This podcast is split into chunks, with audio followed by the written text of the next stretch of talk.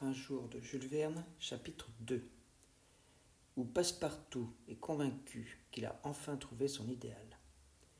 Sur ma foi, se dit Passepartout, un peu ahuri tout d'abord, j'ai connu chez Madame Tussaud des bons hommes aussi vivants que mon nouveau maître. Il convient de dire ici que les bons hommes de Madame Tussaud sont des figures de cire fort visitées à Londres et auxquelles il ne manque vraiment que la parole. Pendant les quelques instants qu'il venait d'entrevoir Phileas Fogg, Passepartout avait rapidement mais soigneusement examiné son futur maître. C'était un homme qui pouvait avoir quarante ans, de figure noble et belle, haut de taille, qui ne déparait pas un léger embonpoint. Blond de cheveux et de favoris, front uni sans apparence de rides aux tempes, figure plutôt pâle que colorée, dents magnifiques. Il paraissait posséder au plus haut degré ce que les physionomistes appellent le repos dans l'action, faculté commune à tous ceux qui font plus de besogne que de bruit. Calme, phlegmatique, l'œil pur, la paupière immobile, c'était le type achevé de ces Anglais à sang-froid qui se rencontrent assez fréquemment dans le Royaume-Uni et dont Angelica Kaufmann a merveilleusement rendu sous son pinceau l'attitude un peu académique. Vu dans les divers actes de son existence, ce gentleman donnait l'idée d'un être bien équilibré dans toutes ses parties, justement pondéré, aussi parfait qu'un chronomètre de Leroy ou de Hirschau. C'est qu'en effet, Phileas Fogg était l'exactitude personnifiée, ce qui se voyait clairement à l'expression de ses pieds et de ses mains, car chez l'homme aussi bien que chez les animaux, les membres eux-mêmes sont des organes expressifs des passions. Phileas Fogg était de, ces gens mathématiquement exacts, qui, jamais pressés et toujours prêts, sont économes de leurs pas et de leurs mouvements. Il ne faisait pas une enjambée de trop, allant toujours par le plus court. Il ne perdait pas un regard au plafond. Il ne se permettait aucun geste superflu. On ne l'avait jamais vu ému ni troublé. C'était l'homme le moins hâté du monde, mais il arrivait toujours à temps. Toutefois, on comprendra qu'il vécut seul et pour ainsi dire en dehors de toute relation sociale. Il savait que dans la vie, il faut faire la part des frottements, et comme les frottements retardent, il ne se frottait à personne. Quant à Jean, dit Passepartout, un vrai Parisien de Paris, depuis cinq ans qu'il habitait l'Angleterre et y faisait à Londres le métier de valet de chambre, il avait cherché vainement un maître auquel il pût s'attacher. Passepartout n'était point un de ces frontins ou mascarilles qui, les épaules hautes, le nez au vent, le regard assuré, l'œil sec, ne sont que d'impudents drôles. Non, Passepartout était un brave garçon, de physionomie aimable, aux lèvres un peu saillantes, toujours prêt à goûter ou à caresser, un être doux et serviable, avec une de ces bonnes têtes rondes que l'on aime à voir sur les épaules d'un ami. Il avait les yeux bleus, le teint animé, la figure assez grasse pour qu'il pût lui-même voir les pommettes de ses joues, la poitrine large, la taille forte, une musculature vigoureuse, et il possédait une force herculéenne que les exercices de sa jeunesse avaient admirablement développée. Ses cheveux bruns étaient un peu rageurs. Si les sculpteurs de l'Antiquité connaissaient dix-huit façons d'arranger la chevelure de Minerve, Passepartout n'en connaissait qu'une pour disposer la sienne. Trois coups de déménoir et il était coiffé.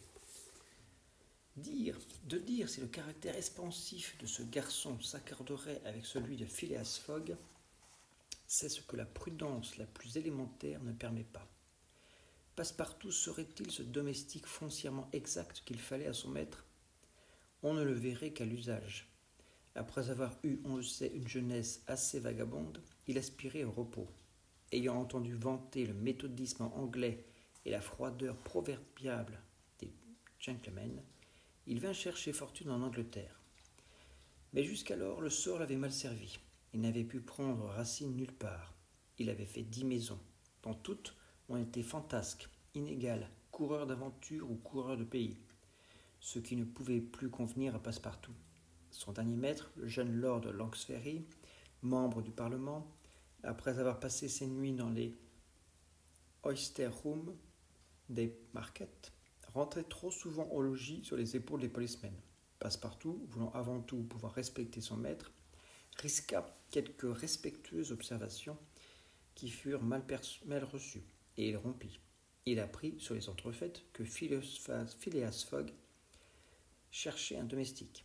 Il prit des renseignements sur son gentleman, un personnage dont l'existence était si régulière, qui ne découchait pas, qui ne voyageait pas, qui ne s'abstentait jamais, même un jour, ne pouvait que lui convenir.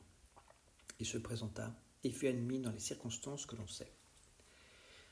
Passepartout, onze heures et demie étant sonné, se trouvait donc seul dans la maison de Savile Row. Aussitôt, il en commença l'inspection. Il a parcouru de la cave au grenier. Dans cette maison propre, rangée, sévère, puritaine, bien organisée pour le service, lui plut. Elle lui fit l'effet d'une belle coquille de colimaçon, mais d'une coquille éclairée et chauffée au gaz, car l'hydrogène carburé y suffisait à tous les besoins de lumière et de chaleur. Passepartout trouva sans peine au second étage la chambre qui lui était destinée. Elle lui convint. Des timbres électriques et des tuyaux acoustiques la mettaient en communication avec les appartements de l'entresol et du premier étage.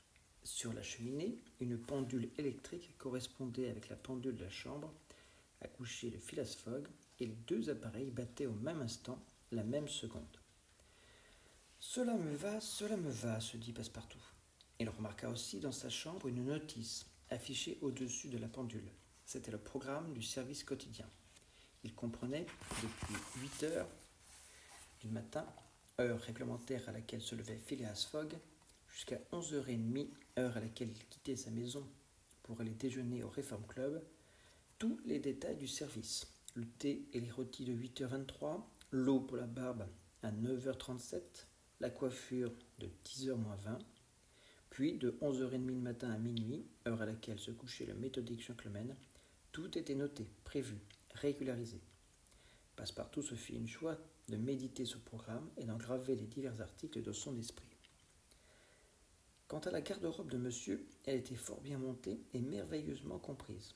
Chaque pantalon, habit ou gilet portait un numéro d'ordre reproduit sur un registre d'entrée et de sortie, indiquant la date à laquelle, suivant sa saison, ces vêtements devaient être tour à tour portés. Même réglementation pour les chaussures. En somme, dans cette maison de Savile Row, qui devait être le temple du désordre à l'époque de l'illustre Médicis P. Sheridan, ameublement confortable annonçant une belle aisance. Pas de bibliothèque, pas de livres, qui eussent été sans utilité pour M. Fogg, puisque le Reform Club mettait à sa disposition deux bibliothèques, l'une consacrée aux lettres, l'autre au droit et à la politique dans la chambre à coucher un coffre-fort de moyenne grandeur que sa construction défendait aussi bien de l'incendie que du vol. Point d'armes dans la maison, aucun ustensile de chasse ou de guerre. Tout y dénotait les habitudes les plus pacifiques. Après avoir examiné cette demeure au détail, Passepartout se frotta les mains, sa large figure s'épanouit, et il répéta joyeusement Cela me va, voilà mon affaire. Nous nous entendrons parfaitement, monsieur Fogg et moi un homme casanier et régulier, une véritable mécanique. Eh bien, je ne suis pas fâché de servir une mécanique.